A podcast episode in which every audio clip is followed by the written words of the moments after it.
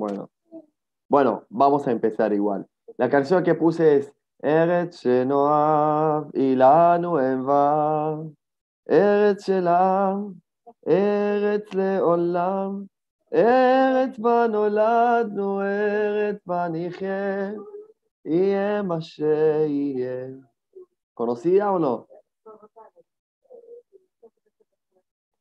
Es una canción espectacular, hay que conocerla. Bueno, buen día a todos, ¿cómo están? A ver, Lichi lo conoce, bien, me salvaste. ¿Cierto que es una canción espectacular?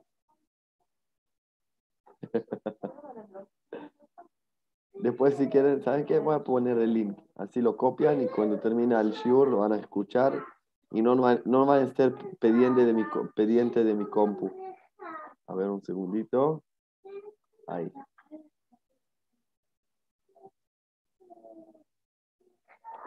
Ahí la tienen. Bien. Bueno, genial. Vamos a empezar. Buen día a todos. Jodesh Tov a todos. Hoy es Rosh Jodesh Tamuz.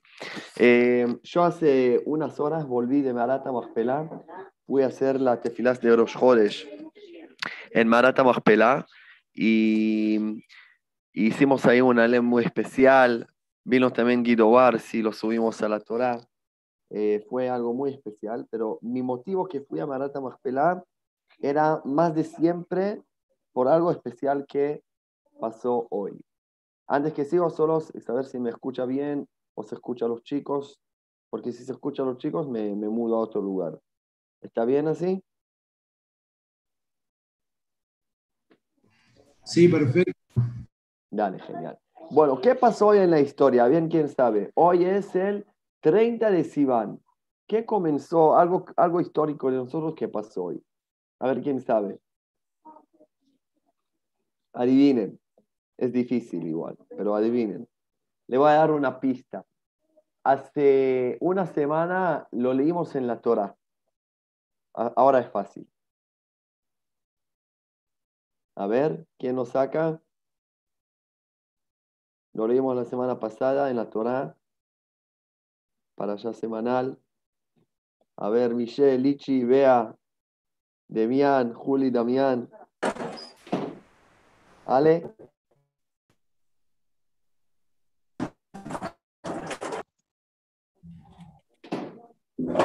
Muy bien, Lichi.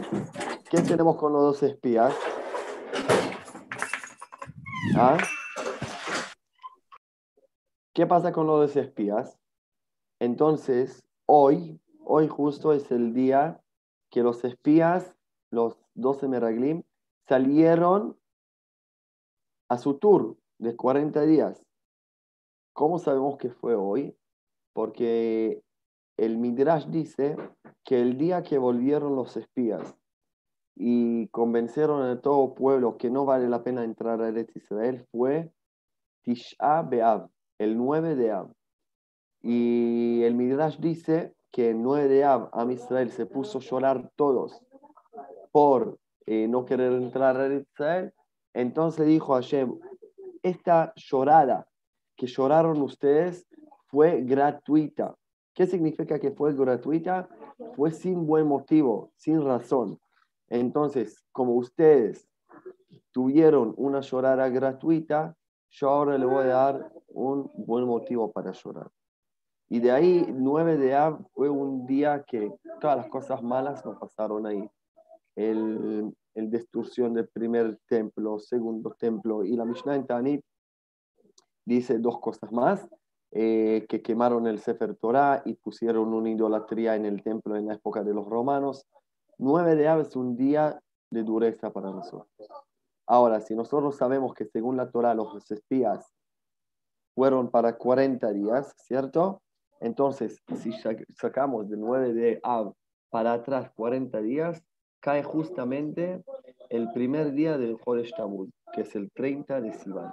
Hoy es el 30 de Sivan, ya es Rosh Jodesh Tamuz, y hoy comenzaron los espías su tour. Entonces, ¿por qué fui hoy a Marata Machpelah? Hoy fui a Marata Machpelah porque, porque en, de los 12 espías había uno que era extraordinario, que era afuera de todos. y yo les estoy hablando de Caleb Ben Yefune. ¿Por qué Caleb Ben Yefune es el más especial de todos, de, los restos de las espías? ¿Quién sabe? ¿Qué hizo Caleb Ben Yefune que el resto no hicieron? A ver, Silichi lo va a sacar también esto. ¿Qué dice el Pasuk? Vayalu Banegev.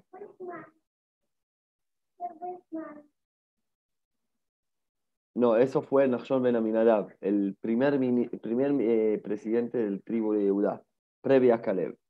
Pero Caleb dice así el Pasuk. Vayalu Banegev, que los dos espías empezaron a caminar en el Negev, en el sur de Israel. Vayavó a Hebrón y llegó hasta Hebrón. Bueno, subieron 12 hasta el Negev y llegó hasta Hebrón. Y el Midrash, también Rashi lo escribe en su lugar. ¿Cómo puede ser? Me estás hablando de dos, 12 personas que empezaron a subir al Negev, pero, pero cuando me hablas de Hebrón, llegó solo uno y llegó a Hebrón y, no, y llegaron hasta Hebrón. Y ahí saca, el- saca el Midrash lo que nos cuenta y nos revela que solamente Caleb fue hasta Hebrón. Los restos no querían ir al Hebrón, pero Caleb dijo, en Hebrón están las patriarcas, los patriarcas, las matriarcas, yo necesito ir a visitarlos y rezar en sus tumbas. Por eso Caleb fue el que llegó hasta Hebrón y por eso también no se confundió con el pecado de los espías. No se dio por vencido de la idea entrar a Israel, porque estaba conectado con sus raíces, estaba conectado directamente con los patriarcas y las matriarcas, que es ser conectado con la promesa, con la promesión que Hashem nos prometió. Así que este fue el motivo que yo hoy, eh, hola Javi, Tov, buen día, eh, que yo hoy fui a Hebrón, conectarse con Caleb Ben Yefune, que justo hoy también salió a su camino con todos sus compañeros, los espías, y él, solamente él, llegó hasta Hebrón, y por eso pudo seguir el camino sin, sin eh, confundirse y sin, y sin confundir al todo pueblo de Israel atrás de él, sino al revés, motivarlos, empujarlos. En si hay un momento difícil, ser líder que dice, vamos adelante, la llevamos, la luchamos y le la vamos a poder lograr. Como dijo en la parashá, Alona aleve agashnuta kiahol nujala. Nos vamos a subir y la vamos a conquistar, a heredar, perdón, y la vamos a heredar, porque sí podemos a ganar a los enemigos que están en Israel. Eso fue Caleb. Y como hoy justo dije que comenzaron el viaje, nosotros también vamos a hacer un viaje cada vez más cerca a Israel. Bienvenidos al espacio de nosotros. Y vamos a hacerlo, vamos a ver dónde caminaron los espías, qué vieron, ¿sí? geográficamente, por dónde fueron, a dónde fueron, 40 días, cuántos kilómetros hicieron los espías. Y ahí vamos a acercarnos un poco más a una parte muy importante de Eretz Israel y también de la historia de esta parte hoy en día en Israel y el, la historia sionista que tiene esta parte hoy en día en Israel. Bueno, ¿estamos? Vamos a salir al camino. Bueno, genial. Entonces compar- comparto la pantalla para mostrarles.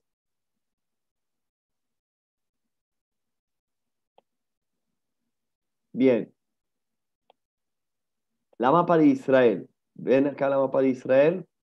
Bueno, hoy en día la mapa más conocida, miren cómo voy caminando yo del, eh, con, con el eh, mouse de la compu. Bueno, eso conocemos, acá es el norte de Israel, bueno, Haifa, Naharia, Rosh Nikra es acá donde estoy parado.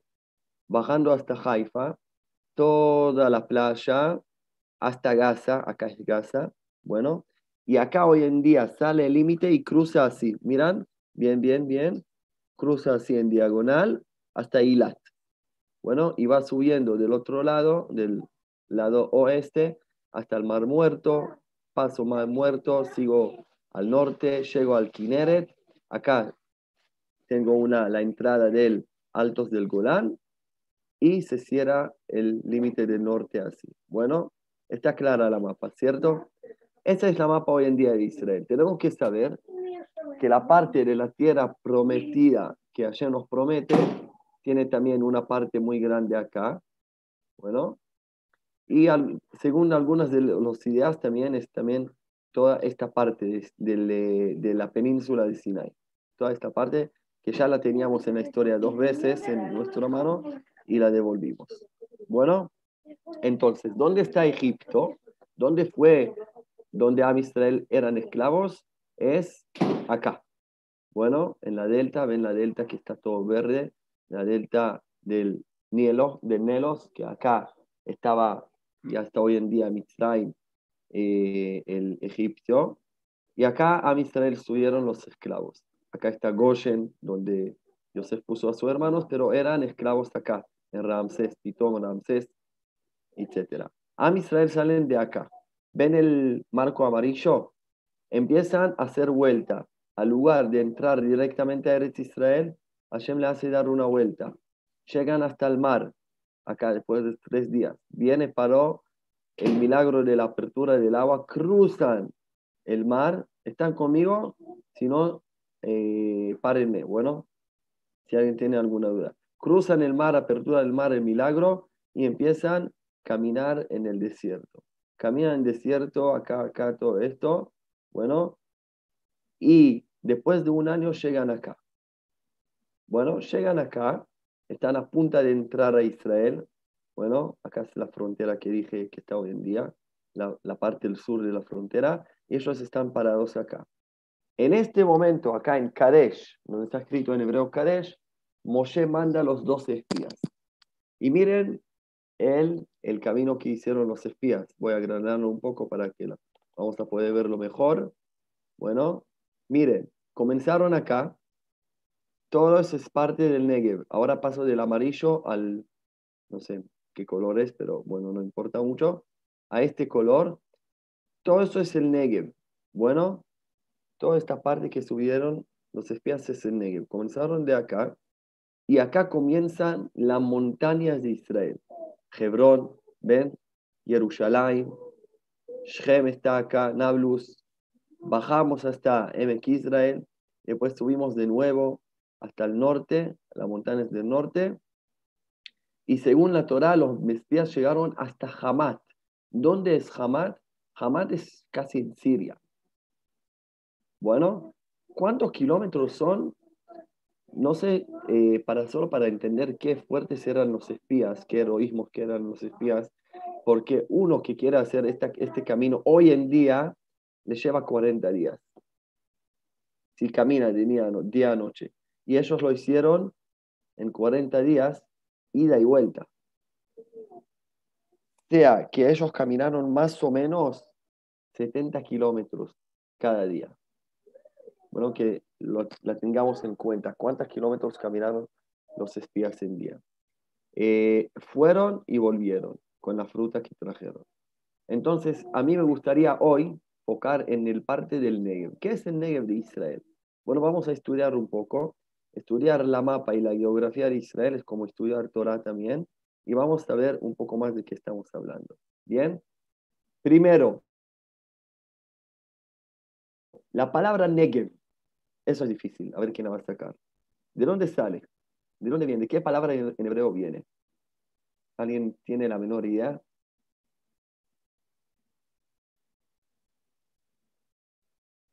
¿Qué palabra le suena? Negev, como la palabra Lenagev. ¿Alguien conoce la palabra Lenagev? ¿Saben qué significa Lenagev? Lenagev es como pasar con un repasador, como sacar el agua para que no quede agua en el piso, en el mármol, en lo que sea. Bueno, ¿qué tiene que ver con un pedazo de tierra? ¿Qué tiene que ver este nombre con una parte de secar? Sí, gracias, Juli. Secar, mejor, no repasar. Secar, secador. Gracias. Es secar una parte.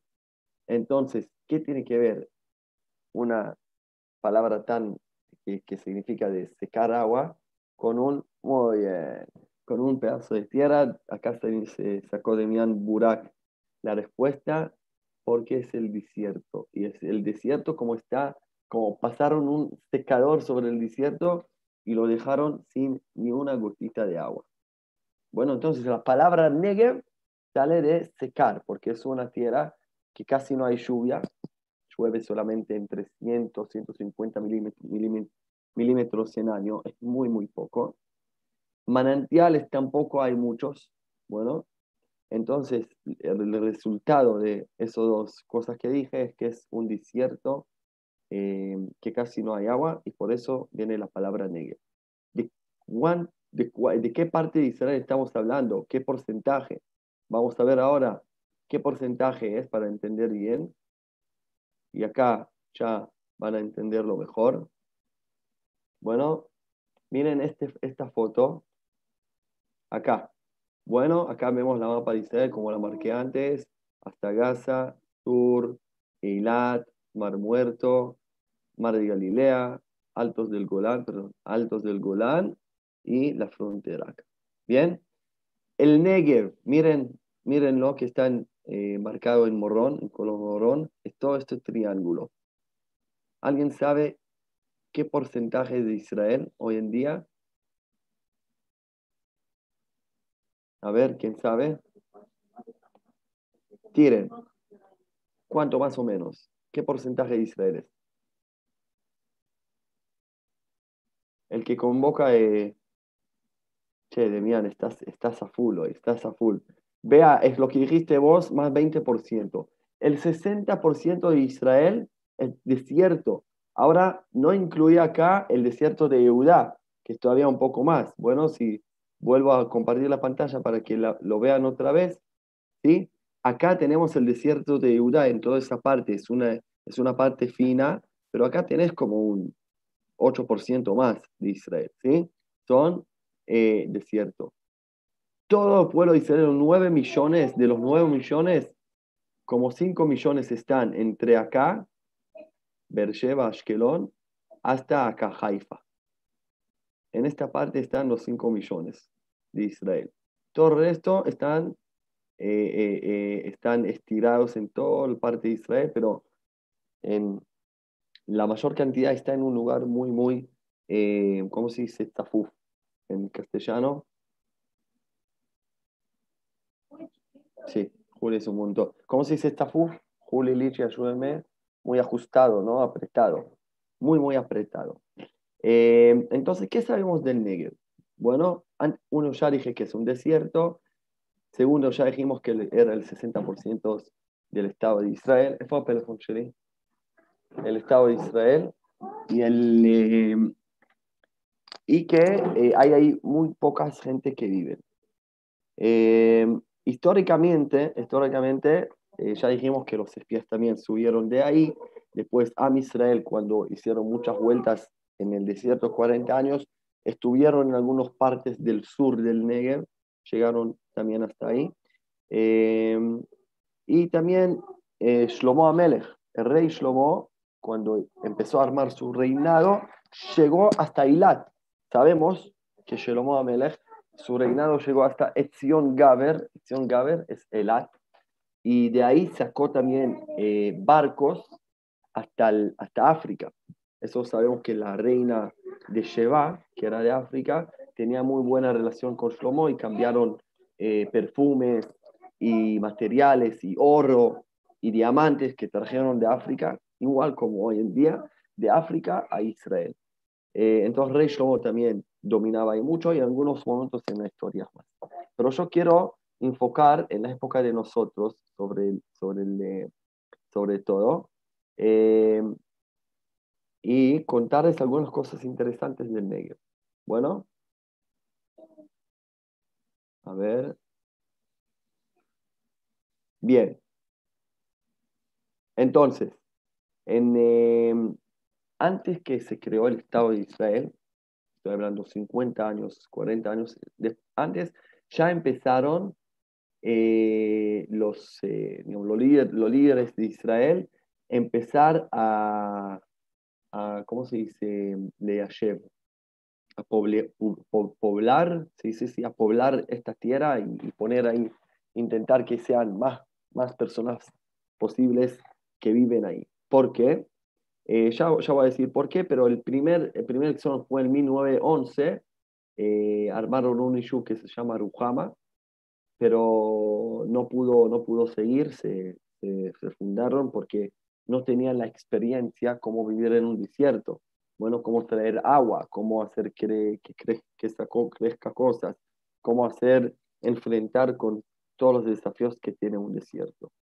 Eh, entonces, del 1911 hasta 1943, casi no pudieron eh, hacer ningún asentamiento en, en el Negev, pero el, ahí, en 1943, perdón, 1946, en una noche, en una noche, el movimiento sionista de Israel, Ben Gurion, más de todos encima, decidieron a fundir, a, a fundar 11 eh, asentamientos en, el Negev. En una noche, una famosa plan que se llama Joma Migdal, bueno, la muralla y el torre, eh, que la idea era en una noche puedes ya armar un asentamiento. ¿Por qué, ¿Por qué en ese momento decidieron y cómo en una noche armas un asentamiento? Eso les quiero contar un poco yo. Eh, todos nosotros conocemos el, eh, ¿cómo se dice? el congreso que pasó en el, en, el UN, que decidieron dividir a Israel entre los, árabes y los judíos, que nosotros aceptamos y ellos no, y ahí declaramos la independencia. Eso todos, todos conocen. Pero dos años antes también había un tipo congreso del UN que ya tenían ellos otro plan. ¿Cuál era el plan de ellos? el plan de ellos era, vamos a agarrar a toda la tierra de Israel y vamos a dividirlo así. 17% va a ser de los judíos, 17% de toda la tierra de Israel, 40% a los árabes y 43% va a ser como una colonia eh, de Inglaterra, como que van a seguir dominar ahí, pero al lugar de dominar toda la parte, van a dominar solo 43% de la tierra y el resto lo van a dividir árabes judíos. 40 árabes, 17 judíos. Bueno, obviamente que este plan no dio ningún, eh, ningún futuro a nosotros y no lo aceptábamos, no lo aceptamos. Eh, y como siempre, gracias a Dios, también los árabes no lo aceptaron. Si lo hubieran aceptado este plan, iban a recibir 40% cuando nosotros teníamos solamente 17% y, y nos, quizás no, no, no pudiéramos eh, existir hoy en día como, una, como un país independiente. Pero como no lo aceptaron, se cayó este plan, pero lo que le hizo despertar esta, este congreso, este plan a nosotros, a los sionistas, era que el Negev, que es el 60% de Israel, que es una una tierra enorme, a pesar que es un desierto, si no vamos ahí a estar presentes con pueblos, nunca va a ser de nosotros. Porque el, el UN, ¿cómo fue? Fue caminando en Israel. En un lugar que vio un pueblo judío, dijo, bueno, va a ser de los judíos. Un lugar que vio un pueblo árabe, ah, bueno, va a ser de los árabes. Y como los árabes eran más de nosotros en ese momento, obviamente que van a tener mucho más tierra. Entonces lo que tenemos que hacer, armar un plan eh, a, fundar más, eh, eh, lo máximo pueblos que podemos y asentamientos que podemos para tener más, más, más tierra de nosotros. Y ahí, en 5 de octubre de 1946, la Agencia Judía de Israel, en una noche, fundó 11 pueblos. Es una, una programa, eh, una operación que se llama los 11 puntos y todos estuvieron los 11 puntos en el Negev. En el Negev eh, hicieron en una noche 11, 11 puntos nuevos. ¿Cómo lo, ¿Cómo lo hacían? Había una regla. Acá, bueno, a la, vengo a la segunda pregunta. Eh, hasta ahora respondí por qué la hicieron. Ahora voy a explicar cómo la hicieron había una regla en, en, eh, en las leyes de los ingleses que decía lo siguiente, no se puede construir un nuevo pueblo, un nuevo asentamiento en una tierra conquistada de Inglaterra. No se puede, sin permiso no se puede. Pero, salvo, si en, una, en la noche te levantaste y viste una, una realidad nueva, no puedes ya destruirlo. como algo que duró la noche, como mientras la atardecer y el amanecer apareció algo nuevo, eso no hay, no hay permiso eh, destruirlo, no hay permiso prohibirlo, eh, prohibirlo. Entonces, armaron una técnica que en una noche ya tenés un, eh, un pueblo. ¿Cómo es? Armas todo antes, como placates de, de madera y todo, como un Lego, tipo Lego, que tenés todos los pedazos de madera armados en un depósito. Salís al atardecer con, eh, con eh, ¿cómo se dice? Con Masayot, con... Eh, se me escapó la palabra. Bueno, pero eh, con caretas y con todo esto que arman, cargan todos los pedazos eh, con Masayot y a la noche llegan a, un, a una montaña, bajan todo, eran todos jóvenes, tipo 17, 18 años, de los movimientos informales, subían a la monte de noche, golpeaban con, con, eh, con clavitos todo y armaban una torre y dos, tres casitas de madera ver una, foto, una foto como es. Hay un montón acá seguramente en internet, voy a buscar una.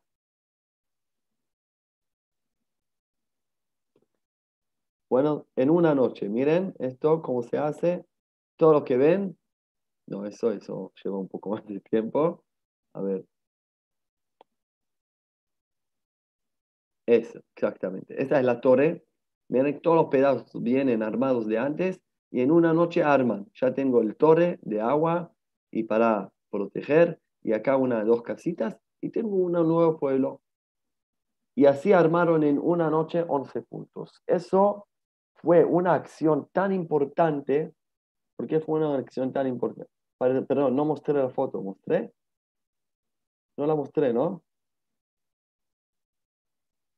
Che, avísenme. Entonces digan. ¿Qué les pasa? Pensé que estoy en share. Bueno, le voy a mostrar de nuevo.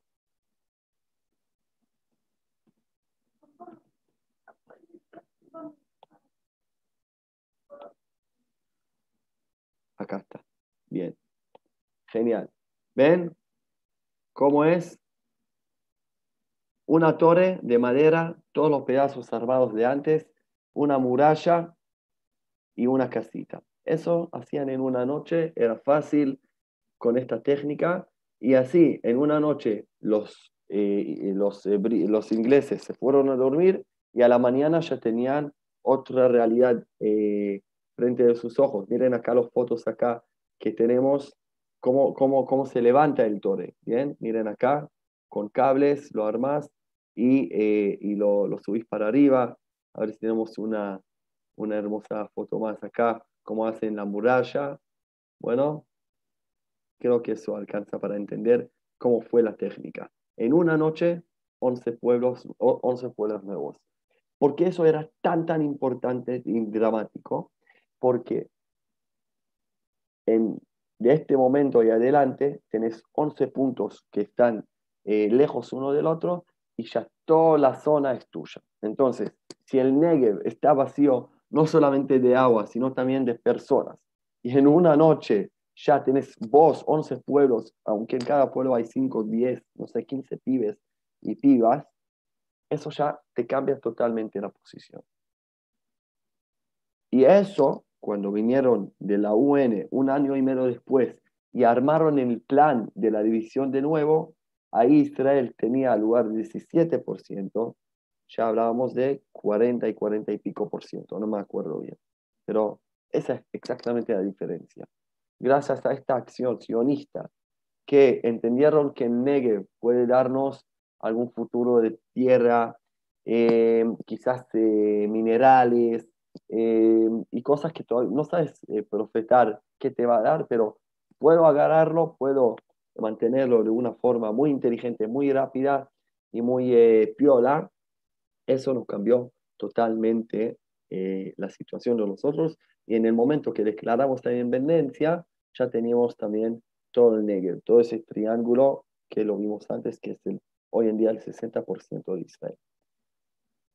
la segunda ola La segunda ola de la población de que, que poblaron al Negev era en los 70, en los años 70 y un poco antes también, eh, cuando, cuando, em, cuando fundaron a Yeruja, Midimona, también unos partes de Beersheba, no sé quién conoce esos nombres, pero son ciudades que están en el sur de Israel. Y trajeron también muchos, muchos judíos que hicieron aliyah de Marruecos, eh, de, de Cheman, de India después, y también en los, en los 90, cuando vinieron los judíos de la Unión Soviética, también lo mandaron para ahí y así pudieron ocupar este lugar con una cantidad más grande de personas.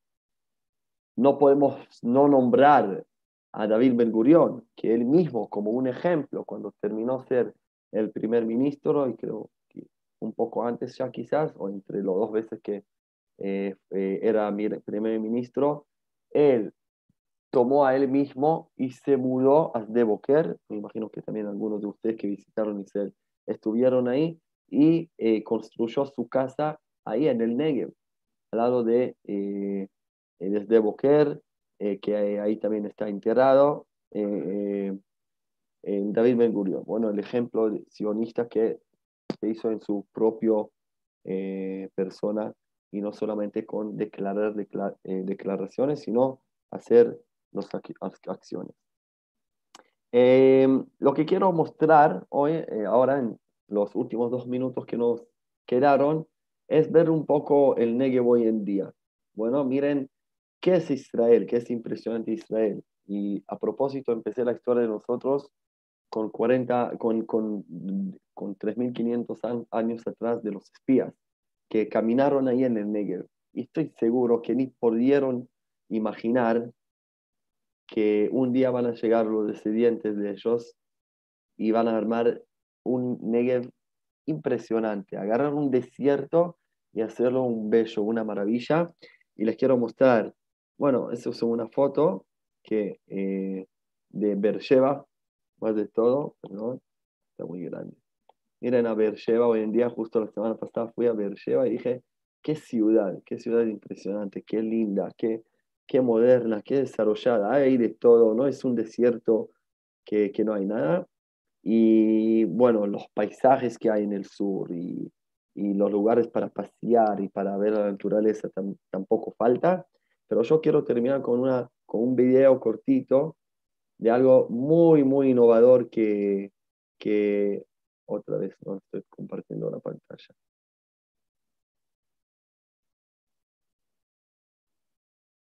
Y no me dice nada. Qué malos que son. Bueno, eh, acá está Bergeva. Bueno, esa, la ciudad muy moderna, muy linda. Día y noche también igual está, está bella, pero lo, les quiero mostrar. Es un video muy innovador de algo que, que, que, se, que inauguraron hace, en este año en el Negev y quiero mostrarles esto. Bueno, miren, así que vamos con esto.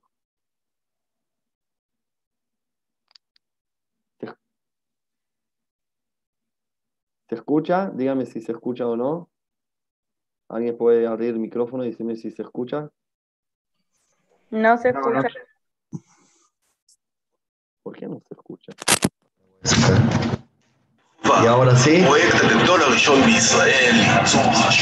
¿Ahora se escucha? Y ahora sí, ahora sí. A ver, ¿se escucha bien o se escucha más o menos?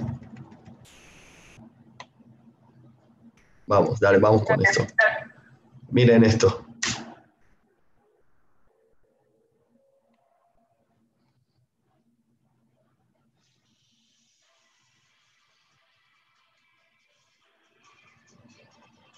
אנרג'יקס זה לא הצבא, הפרויקט הגדול הראשון בישראל לייצור חשמל נקי באנרגיית השמש. ממוצבים בזווית. דוד פיתה את אור השמש והמרתו לחשמל בהספק כולל של 37.5 מגוואט שיצטרכו במשך החשמל הארצי ויספקו חשמל באופן נקי בכ 40 אלף אב.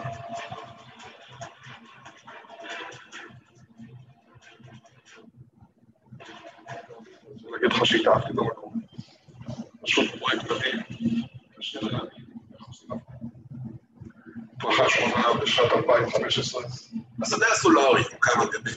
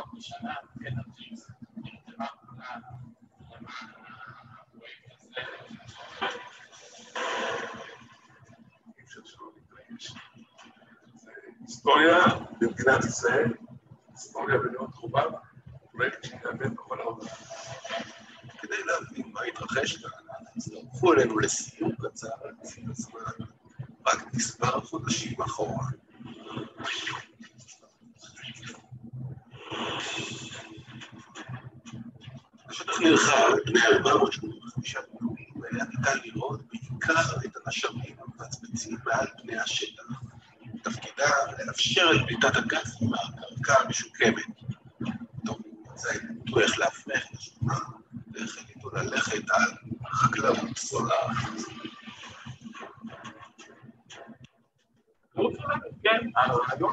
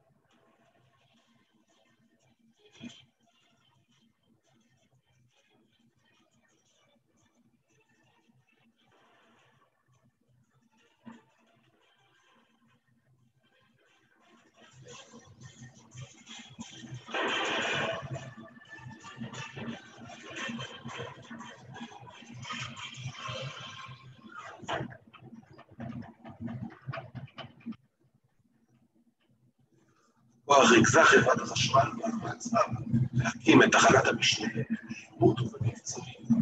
אין תחליף לחברת חשמל תחנות משנה במדינת ישראל, ולהערכתי גם לא בעולם. מדובר בחברה מקצועית ואיכותית, שמחזיקה את האנשים הכי טובים, הכי מקצועיים, שיודעים לבצע את העבודה בדרך הנכונה והמקצועית והטובה ביותר.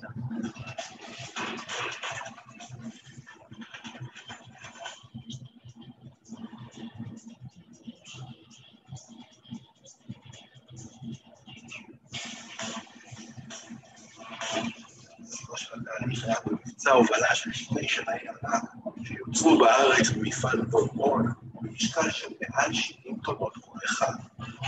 70 טון? איך הם נוסעים בכלל? עם דבר של 70 טון.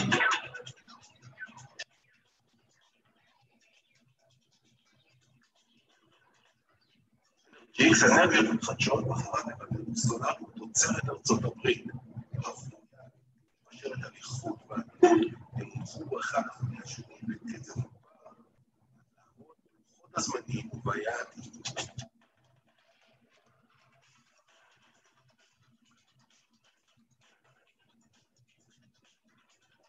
ממש מרגיש כמו כן. פרויקט הזה.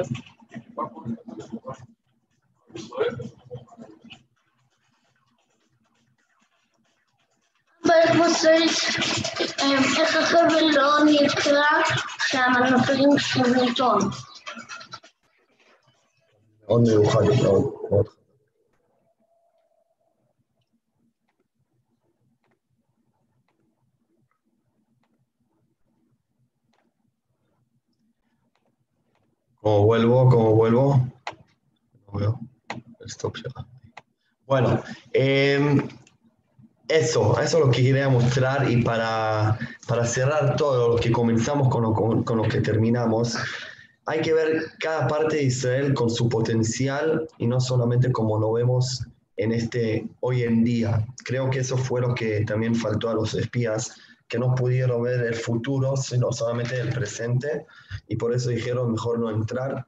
Y eso lo que sí, podía, podía eh, lo que sí pudieron ver Ben Gurion y todos los líderes sionistas en su momento, que dijeron el Negev no va a servir, el Negev no va a servir. Y hoy en día ya vemos cada vez más cómo el Negev es uno de los partes más importantes de Israel, aunque sea desierto y aunque, aunque eh, la mayoría de la población no va a estar ahí. Va cada vez más sí, pero hoy en día es así. Eh, eso para mí es uno de los mensajes de ese encuentro y conocer más el Negev, la tierra de Israel y también fuimos por el camino de los espías y volvimos. Ellos lo hicieron en 40 días, nosotros lo hicimos en 40 minutos. Lejaim, lejaim.